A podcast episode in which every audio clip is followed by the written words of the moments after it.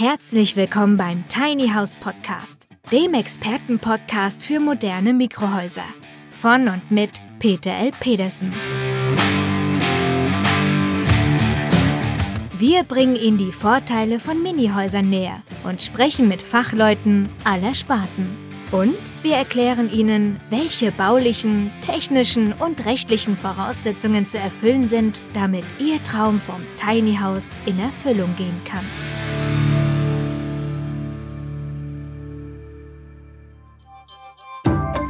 SR2 Kulturradio. Religion und Welt Spezial. Nein, halt stopp, ihr seid natürlich trotzdem richtig beim Tiny House Podcast und nicht bei religiösen Themen. Moin Moin, verehrte Tiny House Enthusiasten, und trotzdem müssen wir uns darüber unterhalten, was Tiny Houses mit Religion zu tun haben. Der von uns allen nicht ganz freiwillig finanzierte saarländische Rundfunk hat einen Podcast und da hat er diese beiden Themen miteinander verquicken wollen. Und da lass uns einfach einmal gemeinsam hineinhören. Los geht's. Es gibt auch Saarländerinnen und Saarländer, die haben eine unkonventionelle Vorstellung davon, wie und wo sie leben möchten. Leben auf kleinstem Raum, das ist es, was ihnen vorschwebt. Ein Tiny House, ein Haus im Mini-Format also. Und das ist mehr als nur ein Dach über dem Kopf. Es geht eher um eine Lebenseinstellung, hat Sarah Sassou herausgefunden. Ja, und Journalistin Sarah Sassou ist nun herumgelaufen und hat Leute interviewt, die bereits in einem Tiny House wohnen. Und das allein ist ja schon eine nette Geschichte. Die Frage ist nur, was hat sie denn da genau herausgefunden? Hört mal zu. Birgit hat ihr Haus, so wie es das Gesetz vorschreibt, gedämmt. Sie heizt mit einem Holzofen. Nach und nach sollen Dachbegrünung und Solartechnik dazukommen, damit sie so autark wie möglich leben kann, ohne dafür ein Vermögen zu investieren. So, das lass uns einfach ein wenig analysieren. Ob nun die Dame ihr Tiny House ordnungsgemäß gedämmt hat, wollen wir selbstverständlich ihr erst einmal glauben. Sie heizt aber mit einem Holzofen. Also seit Monaten sind die Gazetten voll von Themen über unseren fetten Klimaschutzminister Habeck, der da erzählt, dass wir andere Heizungssysteme nutzen sollen. Regenerative Energien heißt das Zauberwort. Und dann heizt die Dame mit dem wohl schlimmsten Heizungssystem für Tiny Houses, was man sich überhaupt nur vorstellen kann. Schon in mehreren Folgen haben wir darüber gesprochen, dass ein Holzofen eigentlich nur drei Temperaturstufen hat.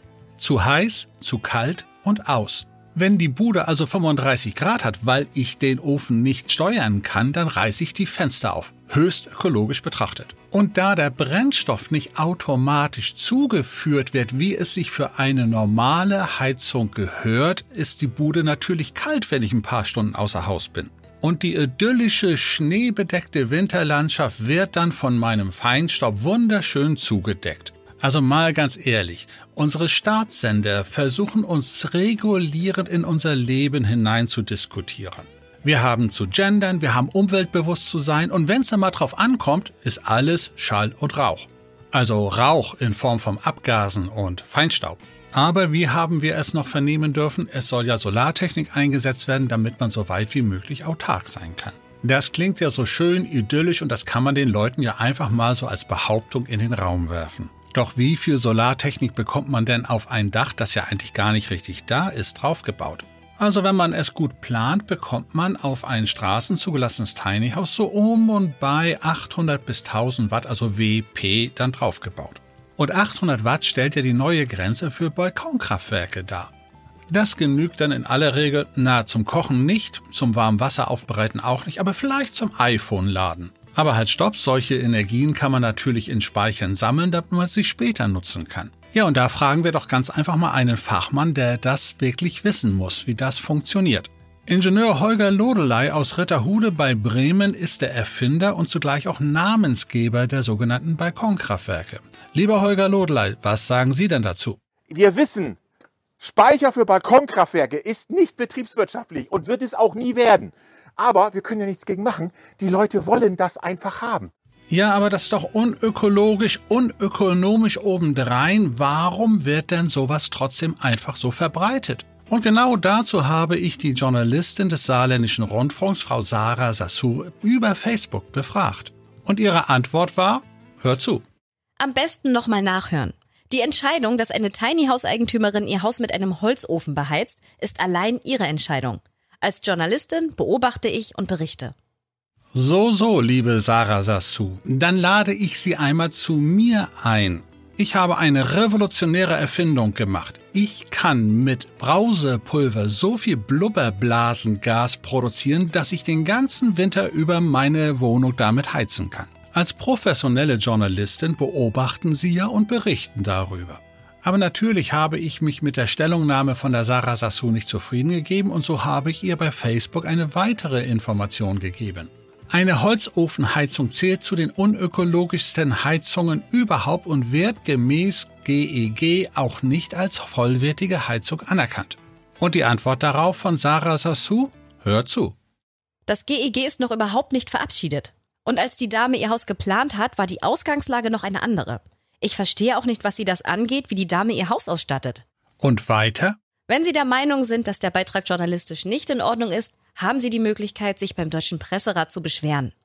Also nur mal so kurz zur Wahrheitsfindung. Das Gebäudeenergiegesetz oder kurz GEG e ist am 1. November 2020 in Kraft getreten. Es hat damit verschiedene Verordnungen, unter anderem die Energieeinsparverordnung, ersetzt. Die aktuelle Diskussion über das GEG betrifft also lediglich eine Novelle und ein Holzofen wurde grundsätzlich nicht als Heizungsanlage für ein Wohngebäude akzeptiert. Siehe Stichworte keine Temperatursteuerung und keine automatische Zuführung des Brennstoffs. Und hinsichtlich der Behauptung, was mich das anginge, ich spreche ja nun jede Woche mit ein, zwei, drei Journalisten. Und nicht selten kommt es dabei vor, dass wir darüber sprechen, dass da Informationen verbreitet worden sind, die einfach nicht ganz korrekt waren. Und in aller Regel tauscht man Informationen aus und das Gespräch läuft sehr harmonisch. Ab und zu meldet sich der Journalist dann gar nicht mehr, das hat dann auch sicherlich seine Gründe, okay. Aber dass dann ein Journalist regelrecht pampig reagiert und mit offensichtlichen Falschaussagen sich auch noch herauszureden versucht und dann auch noch beim Presserat kommt, das habe ich bisher noch nicht erlebt. Aber wenn mir ein Sender überhaupt nicht gefallen sollte, dann kündige ich das Abo. Ach nee, bei diesem Sender geht das ja nicht, da bin ich ja gesetzlich gezwungen zu zahlen. Doch zurück zur Aussage von dem Holger Lodelei. Warum wollen die Leute so etwas haben? Ja, ganz einfach, weil ahnungsbefreite Journalisten zu faul sind, ordentlich zu recherchieren und deswegen Pauschalbehauptungen so häufig verbreiten, bis das Allgemeingut ist. Also verbreitet doch mal ein paar Dutzend Mal meine Erfindung mit dem Brausepulver Heizungsgas. Okay, so weit, so gut oder auch nicht. Wir hören der Frau Sassou weiter zu. Hör zu. Der Wind weht kühl rund um Breitenbach. Aber in der Scheune eines Bauernhofs, in der das Tiny House von Benedikt steht, ist die Atmosphäre schon etwas heimeliger. Das, was da auf einem Anhänger regelrecht thront, erinnert an einen überdimensionierten Bauwagen. Und er kann sich gut vorstellen, Tiny Houses auch für andere zu bauen und damit sein Geld zu verdienen. Wenn seins bezugsfertig ist, kann er es erstmal von der Scheune auf eine Wiese des Bauernhofs rollen und dort zur Probe wohnen, bis er den idealen Standort für sein kleines Haus gefunden hat. So, so, Probe wohnen beim Bauern auf der Wiese von einem Außenbereich und dass dort Menschen zum Siedeln nicht zu suchen haben, hat diese Frau Sassou auch noch nichts gehört. Und auch dazu habe ich sie auf Facebook angesprochen und sie reagierte wie folgt. Hör zu. Der Tiny House Besitzer hat keinen Erstwohnsitz auf dem Bauernhof. Das wurde im Beitrag auch nicht behauptet. Er hat sich noch nicht entschieden, wo sein Haus dauerhaft stehen wird. Daher braucht er derzeit keine Baugenehmigung. Liebe Frau Sassou vom öffentlich-rechtlichen Rundfunk, das Verbreiten von Fakes und Blödsinn ist ja schon heftig.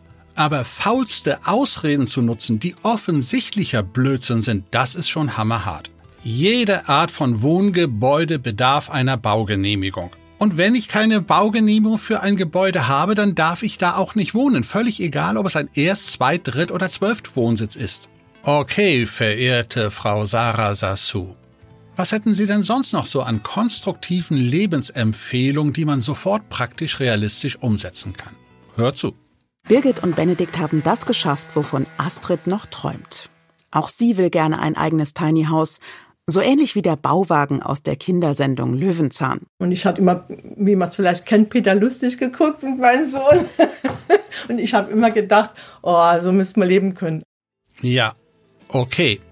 Wie erkläre ich jetzt der Frau Sassou, dass das eine Kindersendung ist und dass das mit Realität nicht allzu viel zu tun hat? Aber ich verstehe schon, sie beobachtet nur und berichtet. Dabei wäre doch genau dieses Beispiel Löwenzahn Peter lustig im Bauwagen eine hervorragende Grundlage dafür, überzuleiten und zu erklären, dass das Baurecht in Deutschland etwas anderes darstellt. Für Kinder eben die Märchenerzählung und für die Erwachsenen ein bisschen mehr Realität. Das wäre doch gar nicht so schwer gewesen. Okay, nur warum rege ich mich über solche Falschmeldungen so fürchterlich auf? Gerade zum Thema Tiny Houses und natürlich auch vielen anderen Themen wird jeden Tag kompletter Blödsinn verbreitet. Und wenn ich mich über jeden Unsinn aufregen sollte, dann müsste ich wahrscheinlich irgendwann Herzschrittmacher haben, weil meine Pumpe dann nicht mehr mitmacht. Und genau dafür möchte ich mit euch in einen Artikel einsteigen, der vor kurzem im Münchner Merkur unter der Rubrik Leben Wohnen erschienen ist. Die Überschrift lautet Tiny House kaufen, Doppelpunkt. Wie viel kostet der kleine Wohntraum? Und bereits die Subline verspricht spannende Inhalte. Hört zu. Mit einem Tiny House wollen sich viele einen lange gehegten Wohntraum erfüllen. Die Preise scheinen erschwinglich. Das eigentliche Problem ist das Grundstück. Okay, das klingt logisch und nachvollziehbar und es ist ein echtes Problem, was wir hier im Tiny House Podcast auch regelmäßig betrachten. Die nachfolgende Herleitung zum eigentlichen Thema klingt genauso spannend. Hört zu. Die minimalistische Lebensweise und der Wunsch nach Mobilität haben die Beliebtheit von Tiny Houses in den letzten Jahren enorm gesteigert. Zudem sind die Immobilienpreise in manchen Regionen in Deutschland selbst für Gutverdiener kaum noch bezahlbar. Ein Tiny House können sich dagegen viele noch leisten. Ja, okay, das klingt so logisch wie über den Berg ist es weiter als zu Fuß. Oder doch nicht? Woher kommt eigentlich die Behauptung der minimalistischen Lebensweise? Wer sagt das? Und was hat das mit der Mobilität von Tiny Houses zu tun? Klingt das vielleicht schon wie nachgeplappert? Doch hören wir weiter zu. Tiny Houses gibt es in verschiedenen Ausführungen, die sich in Größe, Design und Ausstattung unterscheiden. Zu den gängigsten Arten gehören Tiny House auf Rädern bis ca. 25 Quadratmeter, Tiny House ohne Räder, Mini House bis 100 Quadratmeter und Containerhäuser 15 bis 100 Quadratmeter. Ja gut, jetzt bitte einmal tief durchatmen. An dieser Auflistung ist fast alles kompletter Blödsinn. Dem geneigten Tiny House Podcast Hörer wird es jetzt in den Ohren klingeln. Wie oft habe ich diesen Spruch wiederholt? Das Baurecht interessiert sich überhaupt nicht dafür, ob das Haus Räder, Schienen, Kufen oder Flügel hat. Ich muss Baurecht beachten. Doch was sollen jetzt Tiny Houses auf Rädern genau sein? Hört zu. Diese mobilen Tiny Houses sind auf Rädern montiert und bieten die größtmögliche Flexibilität. Sie können an verschiedenen Orten platziert werden, etwa im eigenen Garten, auf einem Campingplatz oder Pachtgrundstück, und erfordern keine dauerhafte Baugenehmigung. Die Preise für mobile Tiny Houses beginnen in der Regel bei rund 30.000 Euro. Okay, allein die Auflistung der Orte ist ja schon spannend. Im eigenen Garten, einem Campingplatz und Pachtgrundstück. Bitte, was hat das Pachtgrundstück damit zu tun? Auf gekauften Grundstücken kann ich es nicht aufstellen? Und auf Pachtgrundstücken benötige ich keine dauerhafte Baugenehmigung? Und die Preise beginnen in der Regel bei rund 30.000 Euro? Ja, und wo ist jetzt der Unterschied zu Tiny Houses ohne Räder? Hört zu. Diese Tiny Houses sind auf einer Bodenplatte gebaut und haben einen festen Standort. Sie können als Anbau an ein bereits vorhandenes Grundstück oder als eigenständiges Gebäude erworben werden. Bitte wie? Bodenplatte? Gerade kleine Häuser haben den Vorteil, dass sie keine teure Bodenplatte benötigen und auf Punktfundamenten aufgesetzt werden können.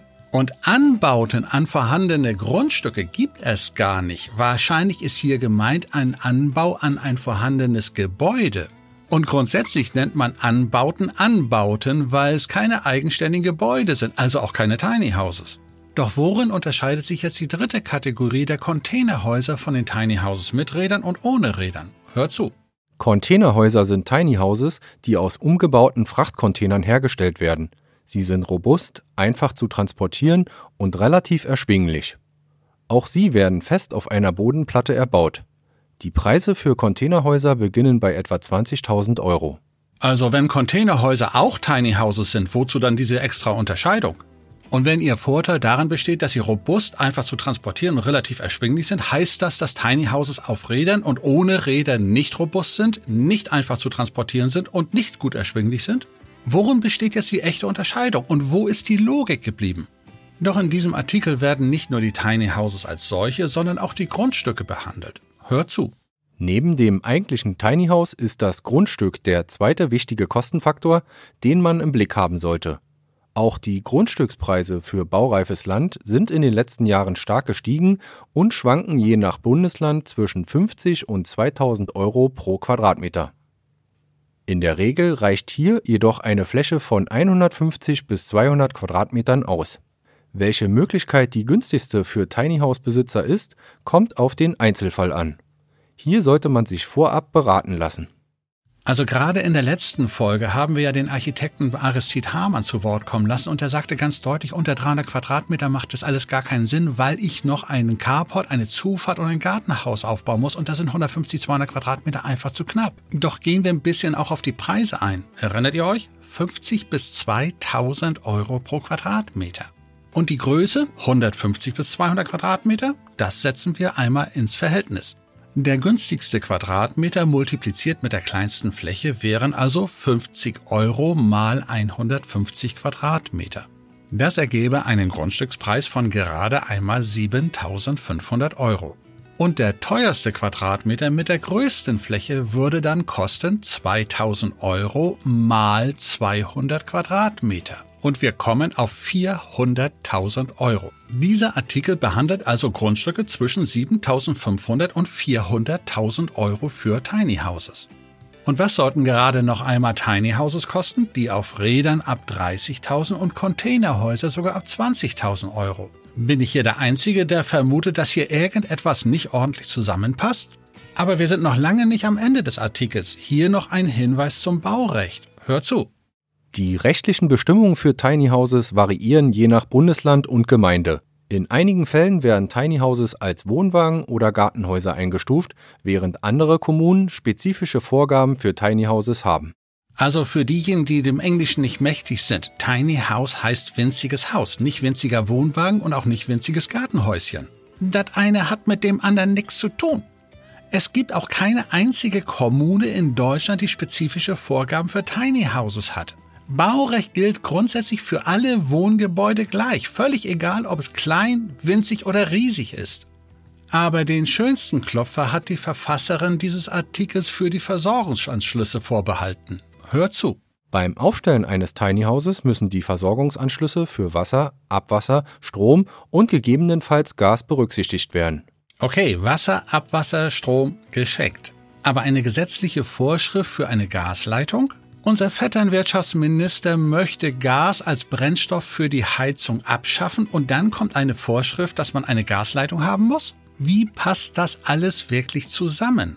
Und die Antwort auf all diese Ungereimtheiten und all unsere Fragen steht unten unter dem Artikel. Und da steht, dieser Artikel wurde mit Hilfe maschineller Unterstützung erstellt und vor der Veröffentlichung von der Redakteurin sorgfältig überprüft. Also die sorgfältige Überprüfung möchten wir schon mal höflich in Frage stellen. So viel Unsinn und so viel Mist kann man nicht sorgfältig geprüft haben. Aber was heißt denn mit Hilfe maschineller Unterstützung? Ist damit möglicherweise die Feldschreibmaschine gedacht oder die russische Rechenmaschine zur Berechnung der Quadratmeterpreise? Mitnichten. Das, was hier verwendet worden ist, nennt man ChatGBT. Darunter versteht man eine ganz spezielle Software, die mit künstlicher Intelligenz arbeitet, um mit Nutzern über textbasierte Nachrichten zu kommunizieren. Und diese Kommunikation kann auch dafür genutzt werden, Recherchen anzustellen. Ich kann mir diese Software also auf meinen PC oder auf meinen iMac herunterladen und Aufträge erteilen. So kann ich zum Beispiel ChatGPT damit beauftragen, ein Arbeitszeugnis für den frisch entlassenen Mitarbeiter zu erstellen. Die Hochzeitsrede für Töchterchen kann ich genauso bauen lassen. Und wenn ich einen Artikel über Tiny Houses schreiben möchte und keinen Bock auf selber schreiben habe, dann beauftrage ich auch damit ChatGBT. Und genau das hat diese Redakteurin hier beim Münchner Merkur gemacht. Die hat ChatGBT beauftragt, schreib mal einen Artikel für mich, ich habe hier keinen Bock, das selber zu machen. Und die Software hat jetzt alles aus dem Internet gezogen, was sie an Unsinn, Blödsinn, Fakes und so weiter finden konnte. Und das wurde einfach aneinandergereiht und daraus entstand ein Artikel. Die Redakteurin hat also selbst gar nicht recherchiert und den Artikel auch nicht mal sorgfältig überprüft. So, und mit genau dieser Aussage und dieser Feststellung kommen wir jetzt zu der saarländischen Rundfunksjournalistin Sarah Sassou zurück. Sie hat Unsinn verbreitet, sie plappert Fakes weiter, ohne sie ordentlich recherchiert zu haben, ohne sie korrigiert zu haben und sie stehen im Internet. Der nächste Journalist, der nächste Redakteur plappert das Nachgeplapperte von der Sarah Sassou weiter und das wird 10, 20 Mal einfach mal Copy-Paste wiederholt. Und dann tritt ChatGBT auf den Plan und stellt fest, das muss allgemeine Wahrheit sein. Und was sagte mir die Sarah Sassou noch zu meiner Kritik? Ich verstehe auch nicht, was sie das angeht, wie die Dame ihr Haus ausstattet. Und was sagte sie noch? Wenn Sie der Meinung sind, dass der Beitrag journalistisch nicht in Ordnung ist, haben Sie die Möglichkeit, sich beim Deutschen Presserat zu beschweren. Ja, ich beschwere mich öffentlich über Journalisten, die mit Gedankenlosigkeit, Sorglosigkeit und Verantwortungslosigkeit irgendwelchen Müll in die Öffentlichkeit bringen. Den Fachbegriff für so etwas lernt man übrigens an jeder Journalistenschule und der kommt aus dem Lateinischen und heißt ad nauseam. Danach wird eine Behauptung so lange auch von verschiedenen Leuten wiederholt, bis sie als wahr akzeptiert wird, ohne dass jedoch ein Beweis geführt wurde, der die Behauptung bestätigen würde. Zur Warnung vor einem Beweis durch Wiederholung wird oft das Zitat herangezogen, eine Lüge, die oft genug erzählt wird, wird irgendwann zur Wahrheit. Und weil dieses Zitat wahrscheinlich sogar fälschlicherweise einem Vertreter einer sehr dunklen deutschen Zeit zugeschrieben wird, gehört dazu auch der nächste Spruch, der da heißt, während den Anfängen. Und deswegen rege ich mich auf, wenn eine Sarah Sassur als Vertreterin des öffentlich-rechtlichen Rundfunks sagt, ich beobachte nur und ich berichte. Und damit wir uns nicht missverstehen, ich kritisiere nicht die Software. Die wiederholt nur das, was die Menschen vorher verursacht haben und was die Menschen nicht sorgfältig geprüft haben. Und auch das lasst mich bitte gesagt haben. Ein professioneller Journalismus gehört zu einer gesunden und funktionierenden Demokratie wie selbstverständlich hinzu. Und bitte lasst uns nicht von Einzelschicksalen, die ihren Job einfach nicht ordentlich auf die Reihe kriegen, auf die restliche journalistische Welt schließen. Aber damit ihr, meine verehrten Tiny House Enthusiasten, auf solche journalistischen Fehlbesetzungen nicht hereinfallt, klickt bitte in eurer Podcast-App auf den Knopf Folgen, damit ihr auch die nächsten Ausgaben von mir nicht verpasst. Und ich hoffe sehr, dass diese vermeintlich schöne neue Welt euch nicht um den wohlverdienten Schlaf bringt und ihr auch weiterhin von eurem Tiny House als eurem zukünftigen Wohnhaus träumen könnt. Und in diesem Sinne verbleibe ich wie immer bis zum nächsten Mal, euer Peter Pedersen.